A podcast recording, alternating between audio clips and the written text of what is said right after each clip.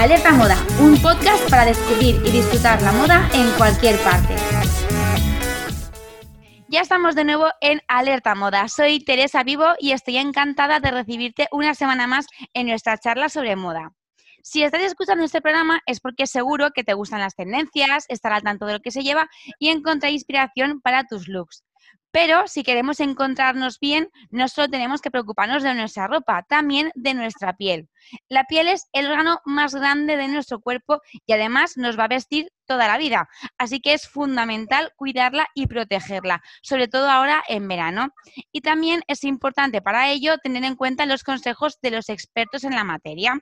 Por eso hoy recibimos en nuestro podcast a Delia Montorga, farmacéutica, estudiante de cosmética y dermofarmacia y creadora del blog My Cosmetic Affair. Bienvenida, Delia. Muchas gracias por recibirme, Teresa. Estoy encantada de poder hacer este podcast. Bueno, Delia, ya hemos dicho que la piel es nuestro vestuario para toda la vida. ¿Cuál es lo más importante que tiene nuestra piel para que tengamos que protegerla, para que sea tan importante protegerla? Bueno, nuestra piel em, actúa como barrera, nos protege del exterior, tanto de patógenos como de cualquier cosa que nos pueda hacer daño. Entonces, em, parece que no, parece que está ahí, no, es solo estética, sino eh, es, nuestra protección frente al mundo exterior. Entonces, cualquier daño que pueda sufrir em, afecta, afecta a nuestra salud, como por ejemplo el daño solar nos puede llegar a producir un, cáncer de piel. Em, una piel muy reseca, eh, que tiene muchas grietas, es una piel que puede dejar eh, entrar algún patógeno. Entonces, pues en ese sentido es muy importante cuidar la salud de, la piel. Ya has comentado tú los efectos del sol, has dado un pequeño matiz y, bueno, siempre hemos dicho que la piel tiene memoria y ahora en verano, ¿qué efectos a largo plazo puede tener sobre nuestra piel una exposición prolongada al sol? Pues em, una parece que nos exponemos, nos quemamos una vez y lo malo es la quemadura y el, mal que, lo mal que lo pasas ese día porque te, escuece, eh, estás incómodo, no puedes dormir, pero el principal problema eh, no es la incomodidad de la quemadura, sino que ese daño se acumula. Es decir, cuando la, radiación solar es capaz de penetrar en nuestras capas de la piel y eh, producir daño oxidativo. Produce unas moléculas que se llaman radicales libres. Estos radicales libres son capaces de reaccionar con macromoléculas, es decir, el ADN, proteínas, en el ADN puede producir mutaciones, cambios en la secuencia. Dependiendo de dónde sea ese cambio, puede ser eh, más grave o menos grave esa mutación. Hay mecanismos de reparación, pero si el daño es muy elevado, es decir, si tú estás constantemente expuesta al sol y ese daño eh, se produce en grandes cantidades, ya un punto en el que esos mecanismos de reparación se ven desbordados. Y si una mutación, un cambio de secuencia no se repara, se transmite en la siguiente célula. Por eso se dice que ese daño es acumulativo. Y llega un punto en el que eh, si el genoma está muy dañado, tú puedes desarrollar un cáncer. Por eso eh, todo lo que mm, se dice, no, el tabaco, eh, pues el sol, muchos de estos factores, lo que es así como, como te afectan, el estrés oxidativo, pues eh, es como producen pueden producir un cáncer. Sí, nos ha hablado Delia de los rayos UVA, eh, pero, pero claro, ahora en, en, hasta en los protectores solares vemos un montón de protección, pues rayos UV, UVA. Explícanos un poco qué diferencia hay entre estos tipos de rayos y qué pueden provocar sobre nuestra piel. Vale, Em, tenemos primero la radiación ultravioleta, que tienes el A, B y el C. El C no nos llega, afortunadamente, porque es muy dañino. Muy dañino. Em, la B es em, a lo que se refiere el SPF. El SPF solo protege contra la radiación ultravioleta B. Es la que más fuerza tiene, pero la que menos penetra. Entonces solo se queda en la capa eh, super, en la primera capa, pero es la que nos produce la quemadura, y produce eh, mucho daño en, nuestras células. luego tenemos la ultravioleta A, que a, diferencia de la B es constante a lo largo del año. La B, eh, por ejemplo, en invierno no nos quemamos, pero la ultravioleta A, aunque no nos produzca quemadura y parece que no, hay, que no pasa nada, sí que nos está produciendo daño. Tiene menos fuerza, pero penetra más. Llega hasta la dermis, que es la segunda, la segunda capa. Ah, no, o sea, con el SPF no estamos protegidos frente al ultravioleta A, pero sí que ahora se está, cuando vemos el circulito de VA en, un, en un circulito, eso quiere decir que también tiene protección, al menos eh, tiene protección frente a, VA. Luego, eh, la radiación visible. Se le ha dado mucha importancia últimamente a la eh, luz azul, que la tenemos en las pantallas, entonces estamos muchísimo tiempo expuestos a, ellos. También ahora hay, cosméticos con, activos para la luz azul y hay protectores de pantallas para que mm, filtren este tipo de radiación. Pero bueno, es, un tipo de radiación que nos llega del sol, igualmente. Pero bueno, con las pantallas eh, no, lo piensas, piensas que no estás, nadie, nadie, se pone un protector solar para ver el móvil. No, claro. Eh, y bueno, la, siguiente es la infrarroja, que mm, penetra mucho más, pero tiene, es la que menos fuerza tiene. No hay filtros para ella, pero eh, lo que se añaden normalmente en los solares son antioxidantes para contrarrestar el daño. Ya en verano, cuando la gente se acerca a, la farmacia a pediros consejo, ¿qué tipo de, afecciones se relacionadas con la piel, aparte de las quemaduras, que supongo que serán las que más veis? Eh, ¿Qué tipo de, afecciones son más frecuentes en verano? Y, bueno, ¿cómo podemos un poco evitarlas? ¿Cuál es la manera de que ese tipo de problemas no aparezcan en nuestra piel? Una muy común son las alergias, sobre todo al inicio del verano. Los primeros días, cuando empiezas a cambiar de ropa de invierno, te vas más tapado, a pues manga corta, camiseta, sobre todo en la zona del escote, suele aparecer un montón. Eh, cara a lo mejor no, depende un poco de, de, la persona, porque la cara la tienes expuesta todo, todo el año pero otras partes eh, que están cubiertos durante el invierno, en verano, pues al principio puedes, puedes tener un poco de alergia, aunque antes no, no te haya pasado. Luego, las pieles que son alérgicas al sol, pues es que ya lo saben, por lo menos, eh, y van ya prevenidos.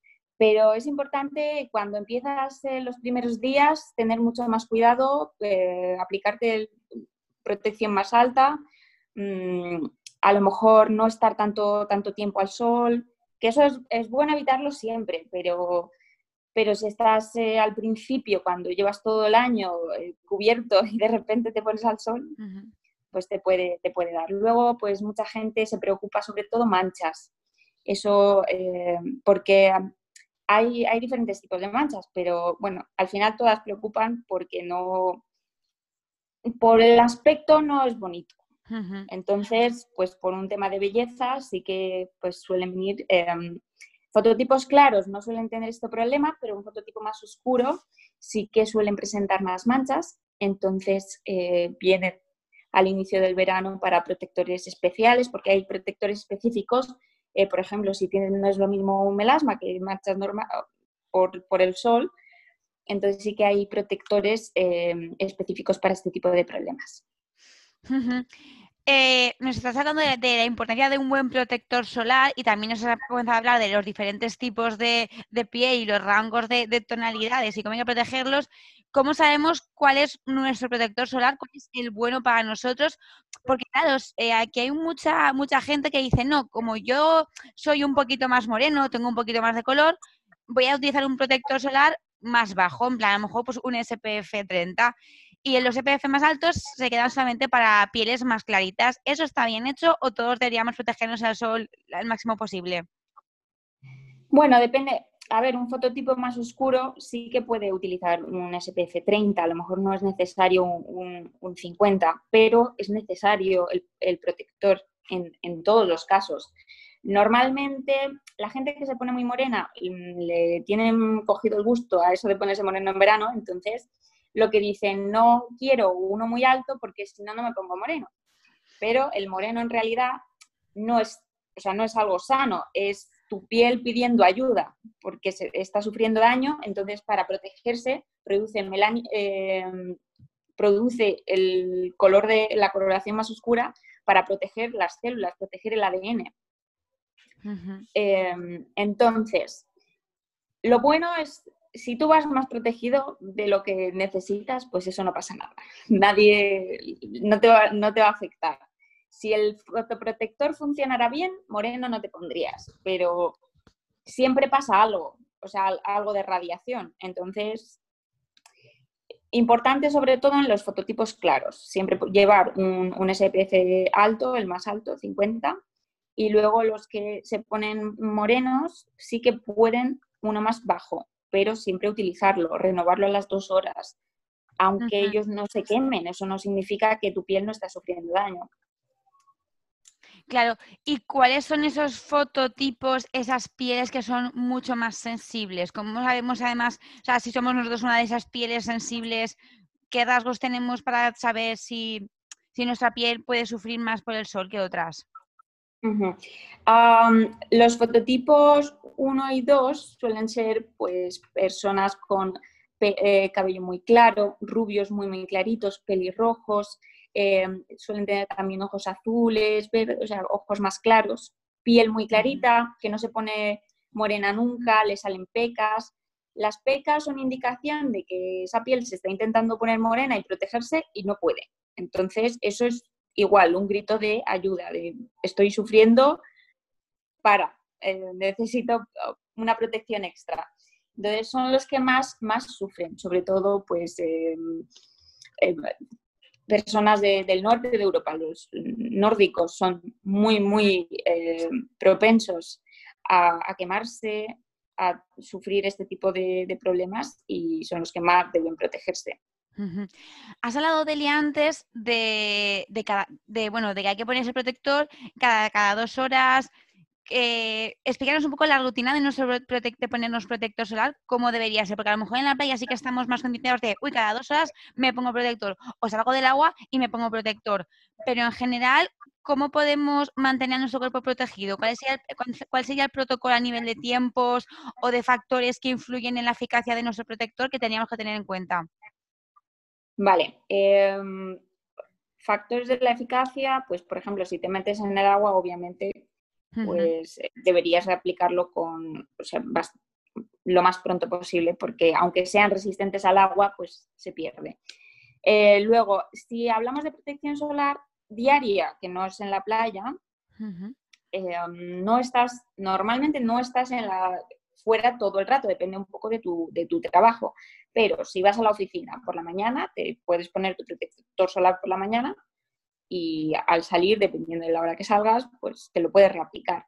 Es más complicado, imagínate, vas con el maquillaje, una vez estar constantemente no te puedes volver a reaplicar una crema, pero hay brumas o hay otro tipo de, productos que te pueden venir bien, o incluso los hay maquillajes como, como eh, algunos en polvo, otros eh, compactos tienes que encontrar el tuyo, el que más eh, te vaya, el que mejor te, vaya, que en cuanto a texturas también, porque si no te gusta cómo, huele, cómo está en la piel, no te lo vas a aplicar. Claro, claro. ¿Y qué partes del cuerpo, eh, en qué partes del cuerpo a lo mejor nos despreocupamos más y son más sensibles a sufrir la radiación y presentamos problemas incluso la, porque, porque no somos conscientes de que son partes muy sensibles o porque las descuidamos más. ¿Cuáles son esas partes complicadas del cuerpo? Bueno, la parte más sensible yo creo que es eh, la cara, es donde más debemos proteger. La zona de los ojos es muy sensible, pero las partes que mm, normalmente se queman muy, con mucha frecuencia, eh, la punta de la nariz, porque estás constantemente le está dando la radiación de, de frente, luego el empeine de los pies y vas con con zapato descubierto, eh, es muy común que esa zona igual sea también más, más oscura porque está, está más expuesto. El resto del cuerpo, te estás moviendo y vas creando sombras, entonces no le da la, radiación tan directamente. Luego es muy común eh, los hombres que mm, pierden el pelo desde jóvenes, por calvicie, eh, con, los años acaban desarrollando lo que se llaman queratosis actínicas, que son unas lesiones que se ven como que se caen, se vuelven a aparecer. Eh, eso son, no es cáncer, pero está ahí. ahí. Em, y aparece en esta zona, es bastante como puede aparecer en la cara también, pero como en la cabeza te está dando constantemente el sol, si no te proteges, eso está mucho más expuesto. Ya que estás hablando de proteger, que por cierto, yo el tema de, del empeño del pie es que es espectacular cuando vas a la playa que puedes estar blanca todo el cuerpo y de repente te pones la chancla y dices, ¿por qué me pica? Y es porque tienes el empeño completamente rojo y es la única parte del cuerpo que se te ha puesto roja porque además, si te has puesto protección, has ido con cuidado, pero como el empeño está en la arena, que te toca, que te tal, eso es, verdad, es verdad. Eh, a de la cabeza, eh, y entiendo que, bueno, hay otros sistemas de protección solar que no son la, que no son cremas, que no son cosméticos y que también son importantes tenerlos en cuenta, ¿no? Pues sombreros, incluso eh, camisetas o, ropa que está adaptada a este tipo de, protección. Sí, eh, de hecho hay también algunas, porque ah, dependiendo del tejido atraviesa la radiación solar, lo atraviesa. Entonces hay camisetas, sobre todo para los niños. Es bastante importante cuando son, eh, cuando son pequeños, imagínate, niños de 6 a 10 años, estaban constantemente jugando en el agua, el protector, por muy resistente que sea, eso no lo aguanta. Entonces es conveniente, depende un poco de la temperatura que hago, pues, si el niño tampoco está muy incómodo, hay camisetas que tienen filtro para que puedan estar jugando eh, todo el día sin que se les produzca quemadura. Su piel es mucho más sensible. Luego, pues las gafas de sol, porque aunque eh, te pongas protector solar en toda la zona del contorno del ojo, tus ojos también están expuestos al sol y, sufren daños por ello. Entonces, súper importante las gafas, sombreros, eh, ir cubierto, pues aunque pues, sea algo ligero, pues no, si vas caminando o tal, pues si te puedes poner un chal o algo para cubrir la espalda, que, es, que también le da el sol constantemente, pues también es una ayuda. Nos has comentado, Delia, antes que, en realidad ponerse moreno es, tu piel te está mandando el mensaje de que necesita ayuda. Y nosotros, la frase que más oímos de todas las personas que tenemos, que somos muy, muy claritas, muy blanquitas, la frase que más oímos, eh, que más oímos en verano es, chica, ponte morena porque tienes un color que parece que no esté sana. Deberíamos un poco esa frase desmitificarla. Eliminarla. Es totalmente lo contrario por lo que cuentas, ¿no? Sí, totalmente. Tu color es tu color y ahora mismo se lleva a estar moreno, antiguamente se llevaba a estar blanco, entonces esto es una cuestión de modas pero la realidad es que no hay un moreno con estar 15 minutos al sol es más que suficiente para producir vitamina D, si es lo que te preocupa pero estar el moreno es eso, eh, tu, cuerpo protegiéndose de, una agresión. Si quieres eh, lo, único sano son los autobronceadores que funcionan perfectamente. No duran mucho tiempo, pero es una opción si, no quieres estar con un color tan blanco y, tampoco quieres ponerte al sol porque eso te puede producir quemadura. ¿Son seguros, ¿Son seguros los autobronceadores, Delia? ¿Funcionan bien? ¿Podemos confiar en ellos? por supuesto. A ver, si, no los, si los utilizas mal, igual te quedas a parches, pero aparte de eso, es, el único riesgo.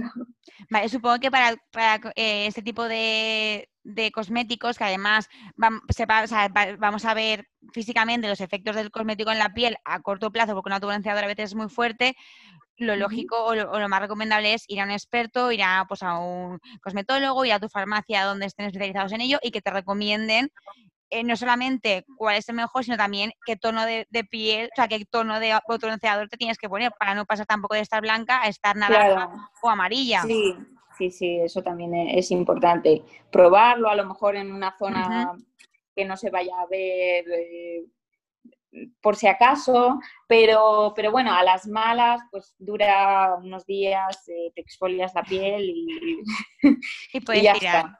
No, no, es grave. Lo que hace simplemente es oxidar unos aminoácidos de la piel, entonces por eso crea ese color. Y luego se va, porque tu piel se va descamando, va renovándose y, se va, pero, pero no hay más. No tiene ningún peligro ni, ni debemos tenerles miedo. Delia, ya hemos estado hablando muy mal del sol y de todos los eh, perjuicios que, nos, que nos provoca, pero también es, es, verdad que es importante que nuestra piel reciba algunos rayos del sol, porque tú decías en, uno de tus últimos posts en Instagram, pues también hablabas de que el sol era beneficioso en algún momento para nuestro organismo y que necesitamos tomarlo. Por supuesto, eh, una de las cosas es la síntesis de vitamina D. el sol ayuda a, sintetizar, a que nuestro cuerpo sintetice esta vitamina, que es mm, fundamental para fijar el calcio. Entonces, pero no es necesario estar, eh, o sea, no está justificado que tú estés en la playa siete horas, para nada. Con salir a dar un paseo, 10, eh, 15 minutos al día es más que suficiente. Y más, y más ahora, a lo mejor disfrutar un poquito del sol con moderación, porque hemos estado al final muchos meses en casa también que no hemos podido tampoco disfrutar. Sí, sí, sí, no, de hecho, eh, el último mes ha venido muchísima gente con unas quemaduras impresionantes. Yo creo que más que el año pasado. Sobre todo a última hora de la tarde vienen con pero quemaduras bastante serias y, se, ve, se ven con sufrimiento porque claro, no hemos estado al sol y de repente también eso influye que tu piel está más sensible. Si no la has expuesto gradualmente, de repente has, ido a la piscina o has ido a la playa y has estado todo el día, pues, pues eso también influye. Y ahora parece que estamos más concienciados, Delia, en verano, de que hay que cuidar eh, nuestra piel. De hecho, no hay más que ir al supermercado para ver que todas las cabeceras de la sección de cosméticos lo que tienen es eh, eh, after sun, eh, aceites, cremas, pero luego cuando llega el invierno o el otoño parece que nos relajamos en ese cuidado de la piel que ya no lo vemos, que lo vemos como algo de temporada y realmente no tiene que ser así. Ah, no, la verdad es que no. La piel, pues eh, la debemos cuidar todo el año, igual que tu salud la cuidas todo el año, debes hacer deporte todo el año. el cuidado a lo mejor cambia, eh, a lo mejor no utilizas las mismas texturas de, de crema en verano que en invierno, porque en invierno la piel suele estar, depende un poco de tu piel, también de los gustos de cada uno, pero por ejemplo, en mi caso, en verano me gusta utilizar texturas más ligeras porque hace más calor.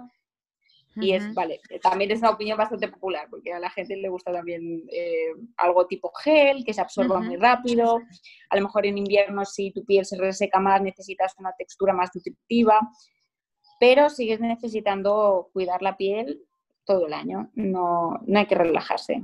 Sí que la, protección solar, pues en invierno solo es a lo mejor cara y manos, que de las manos nos olvidamos, pero, pero el resto tiene, tiene que seguir igual. De las manos nos olvidamos, Delia, pero ahora mismo con, pues, pues con todo este tema de la crisis sanitaria, están siendo las grandes protagonistas porque nos las estamos lavando a cada momento, las sometemos a un montón de pues, todo el, gel, el gel hidroalcohólico, si vas de compras, por ejemplo, en cada tienda te tienes que poner el gel. Podemos notar eh, mm. que, la piel de nuestras manos se resienta un poco con todas estas prácticas y con esta intensidad de lavado de manos que estamos llevando ahora. Sí, por supuesto. Todos los eh, jabones, geles de manos, eh, lo que hacen es quitar la grasa de la piel dejando tu piel, porque la, la, barrera, o sea, tu piel se mantiene en buenas condiciones por los lípidos que tiene. Si tú le quitas los lípidos, se reseca, se reseca un montón y lo puedes, lo vas a notar enseguida. Si te lavas las manos 20 mm, veces al día, es que no, vamos, no hay, no hay manos, no hay, piel que eso lo resista. Entonces es importante utilizar cremas bastante nutritivas, aunque normalmente no las uses o no te gusten, porque hay mucha gente que no le, no le gusta el efecto mm, pringoso en las manos, pero si estás constantemente con el gel es, es muy, muy importante ponerte alguna, por lo menos por la noche a lo mejor, para que tenga la piel tiempo de, de recuperarse. Y ah, otra cosa importante que mm, a lo mejor mucha gente no lo sabe, no, no es conveniente si te vas a exponer al sol utilizar el gel hidroalcohólico porque te puede dar reacción el alcohol en la piel, pues igual que no es bueno ponerte perfume en la playa, porque te puede dar una reacción alérgica por el alcohol, eh, lo mismo pasa con el gel. Mira, pues eso, eso, es muy importante saberlo, porque sobre todo si a lo mejor vas al chiringuito y metas ahí, es muy obsesivo y estás sí. las manos, luego te vas a la playa y puede que tu piel lo, lo, sufra más de la cuenta. ¿Cómo nos dice nuestra piel que algo no está funcionando como toca? ¿Qué signos estamos, ¿A qué signos nos damos en ella para saber que tenemos que pedir ayuda?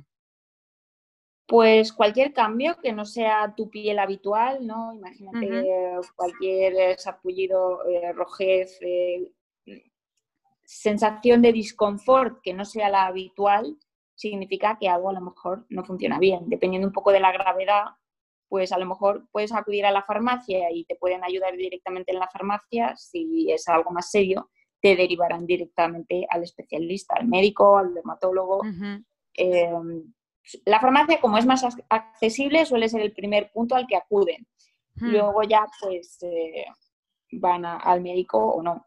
Luego, en cuanto a lunares, que es algo que, mm, deberíamos tener muchísimo cuidado, cualquier cambio en la forma, aparición de nuevos lunares sospechosos, eh, color, eh, formas irregulares, importante tenerlo en cuenta.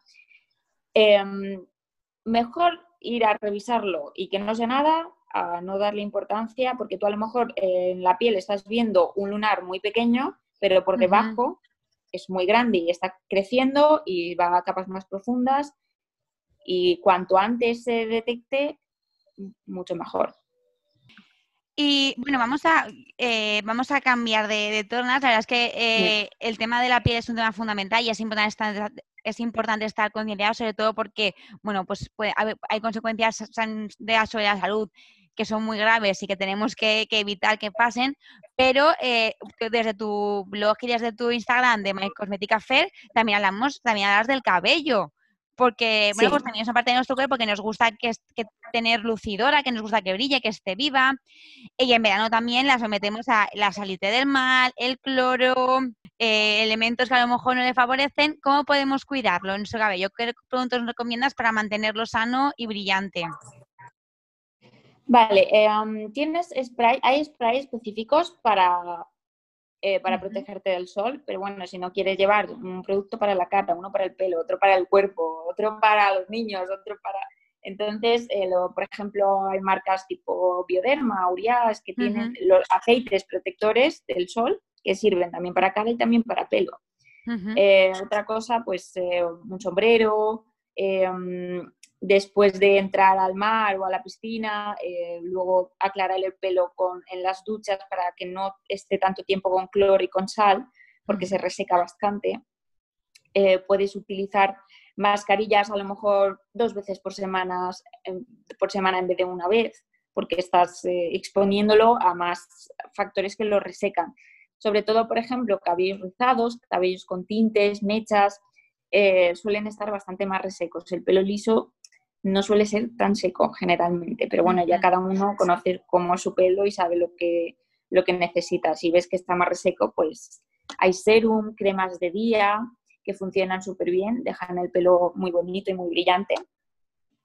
Entonces hay, hay muchísima gama de productos para, para este Si estás mucho tiempo al sol, con agua de piscina, agua de mar, pues sí se te puede resecar, pero hay quien pues simplemente se le aclara un poco, sobre todo los rubios más claros se, se les hacen como mechas, pero no tiene por qué ser malo.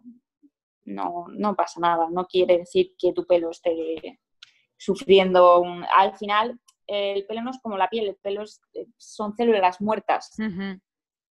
Ni es lo que hay. Si se daña de una manera excesiva, la única solución es, es eh, cortar y volver a crecer podemos evitar el daño, claro, no, no, no hay más.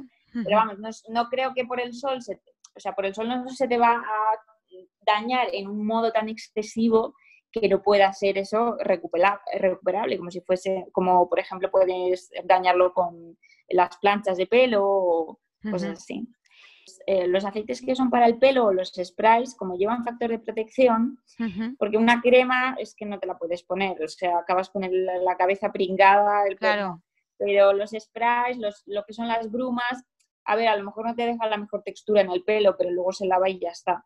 Creo que es la mejor opción para, evitar eso, porque si eres muy blanquito, sobre todo, eso te puede pasar. Vamos, es bastante. A mí me ha pasado también, te entiendo perfectamente. Y creo que la única solución, si no llevar un sombrero, es eh, brumas, sprays, aceites. La depilación en verano es muchísimo más, más intensa y, mm. mucho más agresiva que, a lo mejor en, otros, en otras temporadas. Eh, esas depilaciones a nuestra piel, a nuestro organismo, ¿cómo les sientan? Depende un poco del método que tú utilices. Sobre todo el problema de la depilación es que te puede resecar mucho la piel. O sea, dependiendo un poco del producto que utilices, pero, por ejemplo, si te depilas con cera es que tienes que esperar igualmente, no lo puedes hacer todas las semanas, entonces ahí no hay, no hay más. Pero con la cuchilla, si estás constantemente em, eh, pasando la cuchilla, pues te puedes, puedes sufrir un poco de incomodidad, un poco de disconfort en la piel, pero con ponerte una crema hidratante creo que es suficiente, no hace falta. Luego, pues hay, hay, personas que les pasa lo de que se quedan los pelitos enquistados, o, pero bueno, eso ya, ya es otra cosa, sí.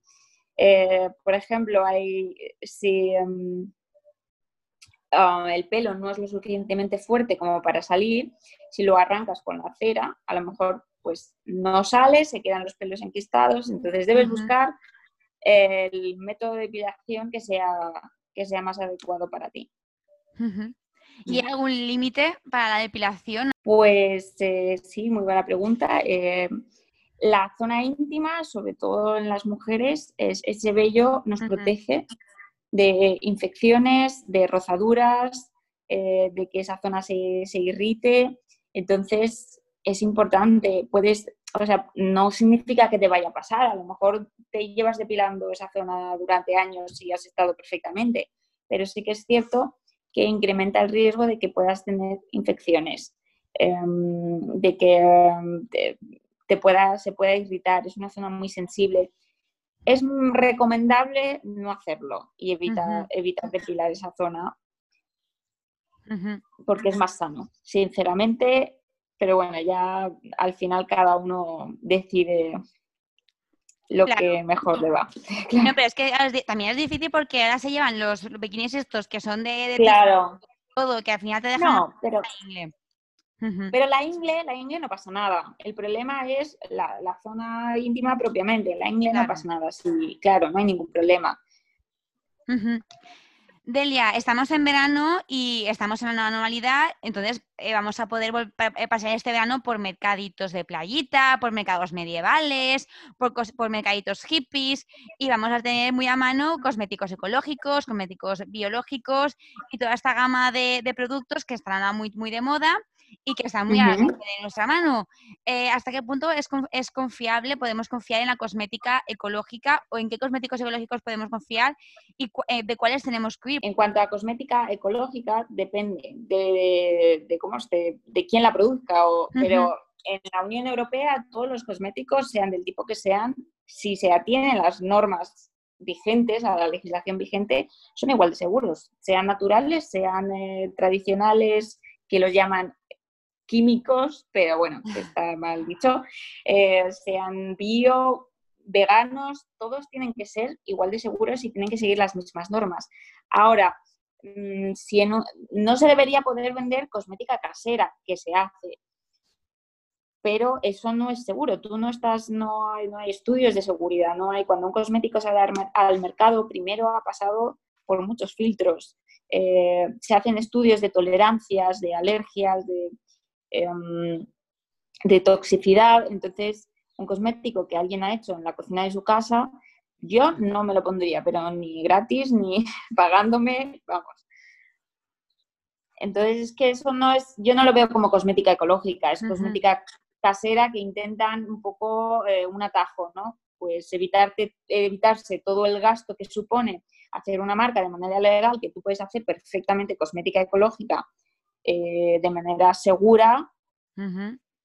Entonces, pues intentas ganar mucho, porque lo que son los ingredientes de los cosméticos es muy económico, lo que cuestan son los... Eh, son todos los estudios que hay detrás, toda la infraestructura, todo cumplir con las... Eso es lo que más, más cuesta en realidad. Claro. Entonces, si tú fabricas un jabón en tu casa, es muy económico, le ganas mucho dinero. Si tú no tienes que hacer ningún estudio, no tienes que gastarte dinero en instalaciones Em, que cumplan con la legislación, pues hombre, ya me contarás, qué buen negocio. Y ahora que estamos muy mañosos, que nos hemos dado a hacer pan, mm. a hacer monas de Pascua, y que en internet también hay muchísimas recetas de mascarillas caseras, esfriantes caseros. De todas estas recetas, las, ¿nos podemos fiar y hacerlas en casa este verano? ¿O lo mejor es pues hoy invertir, ir a nuestra, pues ir a la perfumería o a la farmacia y comprar un producto que sepamos que es, que es 100% va a funcionar y, va, y, va, y está indicado para nuestra piel y para el tipo de problema que queremos solucionar con esa mascarilla casera que a lo mejor nos puede traer un problema? Hay muchas, ya hay eh, varias... de Em, tiendas online que venden ingredientes para que tú te hagas las cremas en casa. Depende un poco de la fórmula. ¿Qué pasa con las cremas en casa? Que tú no tienes, no sabes exactamente cuánto em, conservante has puesto. imagínate un cosmético que está en el baño con el calor, con la humedad que hay. ¿Tú te comerías un yogur que lleva un mes en el baño, seis meses en el baño? No, nadie. Entonces, eh, tienes que conservar esas cremas mucho mejor que una crema normal que ha pasado por estudios de estabilidad, que las han sometido a temperaturas altas, a humedad, para ver cuánto aguantan en buenas condiciones. La que tú has hecho en tu casa no tienes esos estudios, entonces no sabes lo que te aguanta y es mucho más probable que se contaminen. Ese es, el principal riesgo, porque si tú compras los ingredientes a una, en una de estas tiendas y sigues una receta y lo haces limpio, bueno, pues tampoco es el fin del mundo, pero quiero decir, hay que tener un poco de cuidado y si vas a hacer una pequeña cantidad para utilizar, pues eh, poco tiempo, pero vamos, una crema normalmente más de un mes, yo no, no recomendaría eso porque es que no sabes lo que te puede crecer y lo que te puede poner en la cara. Lo que sí desaconsejaría por completo son los protectores solares, que eso pues también está muy de moda, hacerlos eh, naturales, eh, en fin, eso es algo que no, porque ah, incluso con el dióxido de titanio, que es lo que utilizan para, para este tipo de fórmulas, lo importante del protector solar no es solo el filtro en sí, sino los otros ingredientes de la fórmula. Porque si no está bien dispersado en la fórmula, no eh, es estable, cuando lo pones en la piel, eh, todo eso o sea, son igual de importantes los demás ingredientes que el filtro en sí, porque es lo que van a hacer que eh, tengas realmente un factor de protección 50 o no. Entonces no sabes qué factor de protección te estás echando, no, no, hay manera de, saberlo. Claro. Y esto es típico de, pues te eh, huevo te lo puedes poner en el pelo que te, que te funciona. Esfoliante con sal, que la sal te ahorras el esfoliante y te o el yogur. Eh, o el aceite de oliva crudo en el pelo. Todo esto son prácticas que son enemigos caseros de la abuela que podemos fiarnos o también hay que limitar este tipo de... Claro, en cuanto a exfoliantes, se utiliza mucho la sal y el azúcar. Sí que es cierto que funcionan, pero el problema es que el tamaño de grano es muy grande y muy áspero. Entonces, lo que vas a hacer es eh, frotar demasiado, tampoco, tampoco es bueno. Una cosa es que lo hagas en las piernas, porque bueno, la piel es más gruesa, pero ponerte eso en la cara igual te irrita. No lo recomendaría, pero bueno, no me parece la locura más grande un exfoliante corporal a lo mejor que tú te quieras hacer, pero para usarlo en el día. O sea, es decir, tú lo haces, lo utilizas ahora y, ya, está. O sea, no hacer para seis meses. Claro. Em, sí. Luego, lo de ponerte, yo me acuerdo una vez cuando e, era más joven, eh, intenté, dije, voy a probar. Esto era antes de empezar la carrera. Em, me hice una mascarilla con aguacate, aceite de oliva, una mascarilla para el pelo, o sea, imagínate. Acabó el pelo mm, de todo menos bonito sinceramente me parece una guarrería. O sea, una cosa es que tú te compres los ingredientes cosméticos y te hagas la crema en tu casa, y si te gusta y te lo pasas bien y lo haces de manera segura, perfecto. Y otra cosa es que tú te pongas un huevo en la cabeza. Es que no, es que no le veo ni pies ni cabeza, pero bueno, cada uno. O sea, bueno, al final daño no te hace.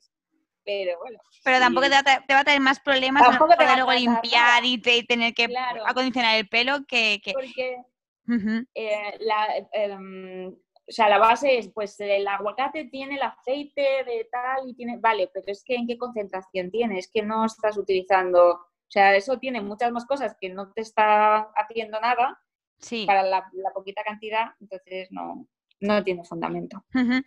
Delia, yo te quería preguntar, porque nos hemos centrado mucho en cómo proteger la piel, pero cuando ya has ido a la playa, cuando ya estás a finales de agosto, que empiezan a salir esas pielecitas de que te estás Mm. pelando, de que ya el año se ha hecho, es inevitable y piel está ese momento tan incómodo y esa sensación tan fea de pelarse, ¿qué productos, aparte del After Sun, eh, cómo podemos evitar que, que- que esa pielecita se quede ahí o que ese proceso se acorte o algo para no tener que estar con todo el pellejito feo? Ya. Ya eh, todos, y yo incluida, lo he hecho durante mucho tiempo. Porque no lo sabía. em, despellejarte, o sea, quitarte la piel que se está despellejando, no es bueno. Hay No que bueno. dejar que vaya cayendo sola. ¿Por qué? Porque la que no se ha despellejado aún no está lista. Entonces la estás dejando más desprotegida y más propensa a que sufra daños por el sol. Entonces, aunque es feo e incómodo, lo mejor es evitar llegar al punto de pelar.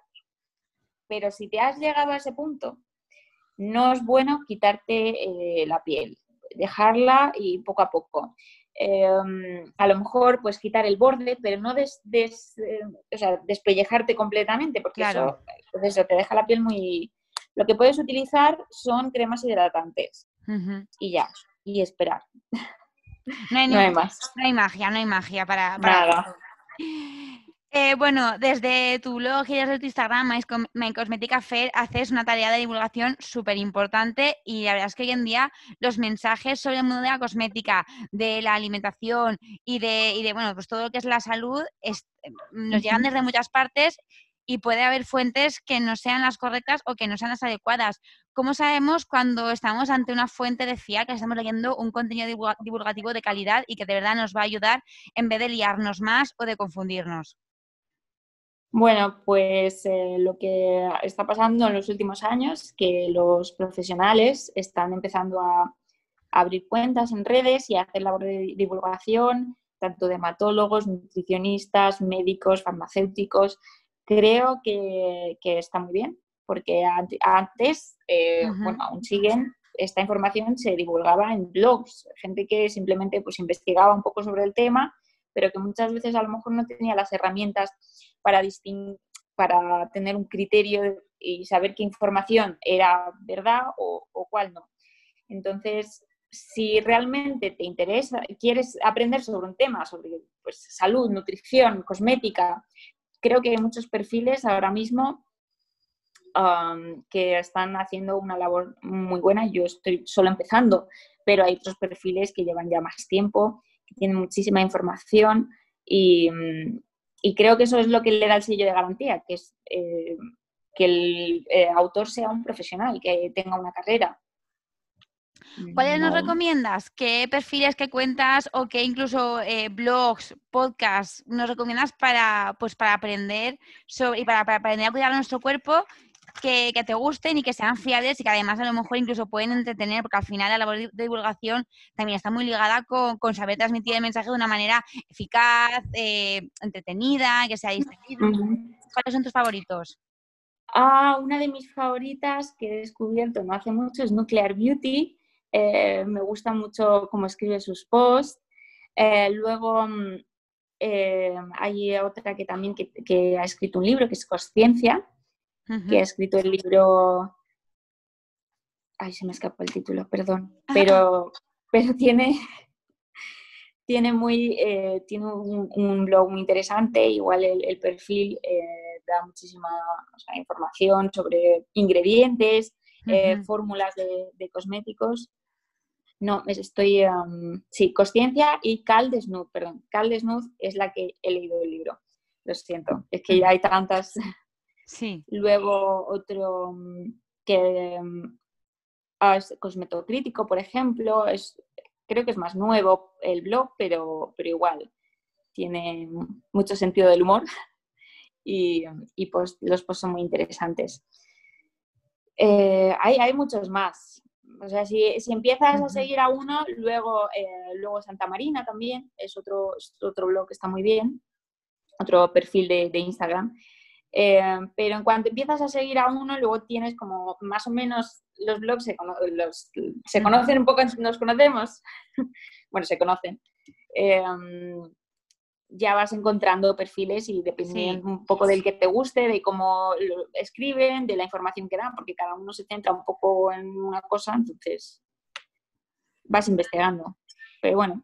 Y es importante también porque es verdad que los, blogs de divulgación muchas veces se cruzan entre ellos porque eh, para cuidar la piel, pues no solamente es importante cuidarnos a través de la cosmética, también hay acciones que podemos hacer que, nos eviten esos problemas o que nos ayuden a mejorar nuestra piel desde, desde dentro, bueno, incluso desde fuera, porque hemos hablado de los sombreros, de mm.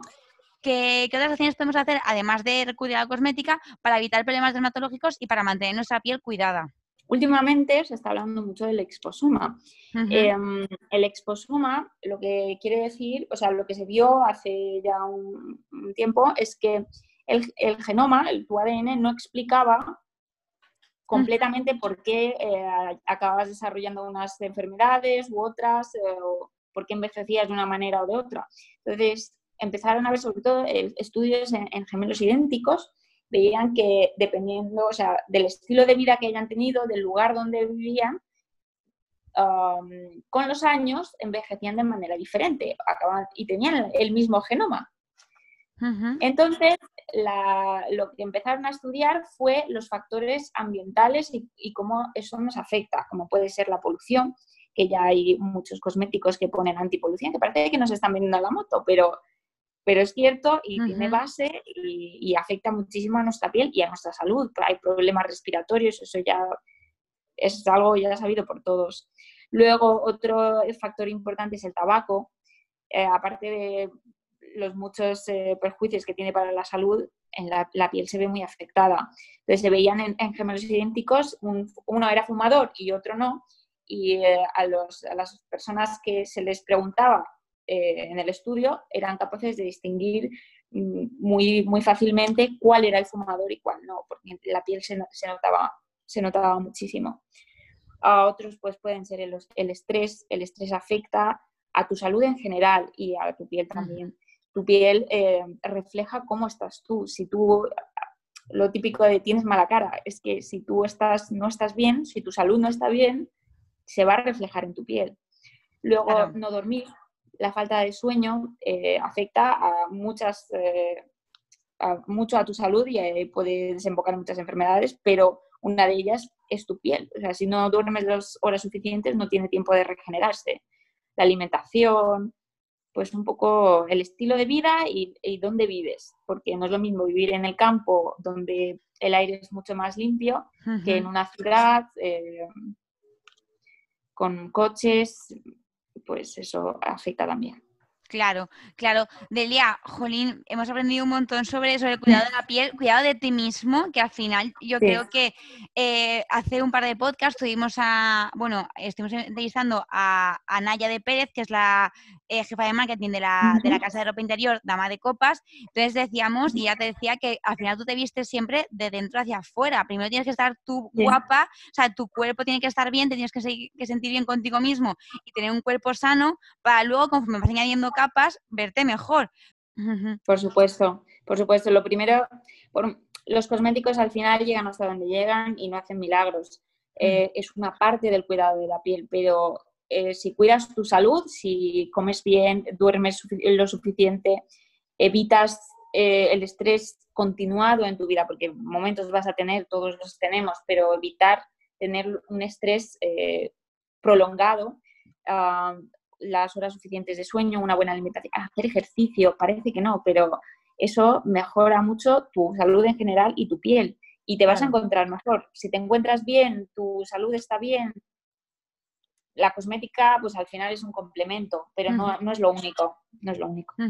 Claro, pues muchísimas gracias, Delia, porque nos has, vamos, nos has dado un montón de información y yo creo que vamos a estar todos listos y listas para tener, para cuidar nuestra piel y para mantenerla firme y radiante a lo largo del verano y luego durante el invierno también, porque claro, es importante todo el año.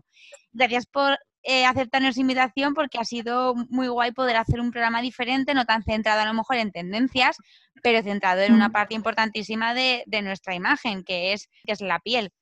Así que, bueno, mi agradecimiento de mi parte y aparte de nuestros oyentes. Gracias a ti, me ha hecho muchísima ilusión. Eh, he estado un poco nerviosa, es la primera vez que hago esto, espero que, que no haya titubeado mucho, pero, pero me ha hecho mucha ilusión estar aquí y te agradezco un montón la invitación. Bueno, eh, ha, estado genial, de verdad. Es una parte difícil de la divulgación científica, dejarlo mm. todo claro en un lenguaje que no sea el más técnico ni el más eh, científico y que todos los demás pues, entendamos y tengamos a nuestro alcance estos recursos. Delia, como siempre acabamos con música y hoy vas a elegir tú la canción que pone fin a este programa sobre, sobre piel. Así que háblanos un poco de ese Sirenas de Taburete, que es la canción que has elegido para este cierre. Sí, es, una canción que, descubrí yendo a, yendo a algún festival con, amigas y no pensaba que me iba, a gustar el estilo, pero al final me encantó el grupo, me, gustó mucho este estilo de música y em, me recuerda mucho al verano, a, estar con los amigos. Entonces, eh, por eso la he elegido. Creo que da como muy buenas vibraciones. Sí. Pues sí, la verdad es que sí, así con esta canción de taburete que es perfecta para una nochecita de verano así tranquila, una velada mm. de veraniega, nos despedimos con esto y con nuestra piel radiante y lista para afrontar todo lo que se nos venga por delante. Eh, muchísimas gracias Delia y muchísimas gracias a todos los que habéis escuchado este podcast ya sabéis que nos podéis encontrar en Instagram, donde tendremos todas las notas del podcast, todos los consejos que nos ha dado Delia, sus recomendaciones de los divulgadores más guays de todo Instagram, todo lo tendremos en nuestra cuenta alerta moda barra baja podcast. Como siempre, nos podéis escuchar en iBox, en Spotify y en Google y Apple Podcast. Y todos los martes y jueves a las 7 en paternaahora.com. Nos vemos la semana que viene, o mejor dicho, nos oímos la semana que viene en Alerta Moda. Un beso. Sobre su cuello flotan los pañuelos, solo hace falta que demos la vuelta, recapitulemos, paguemos a medias, mi sobredosis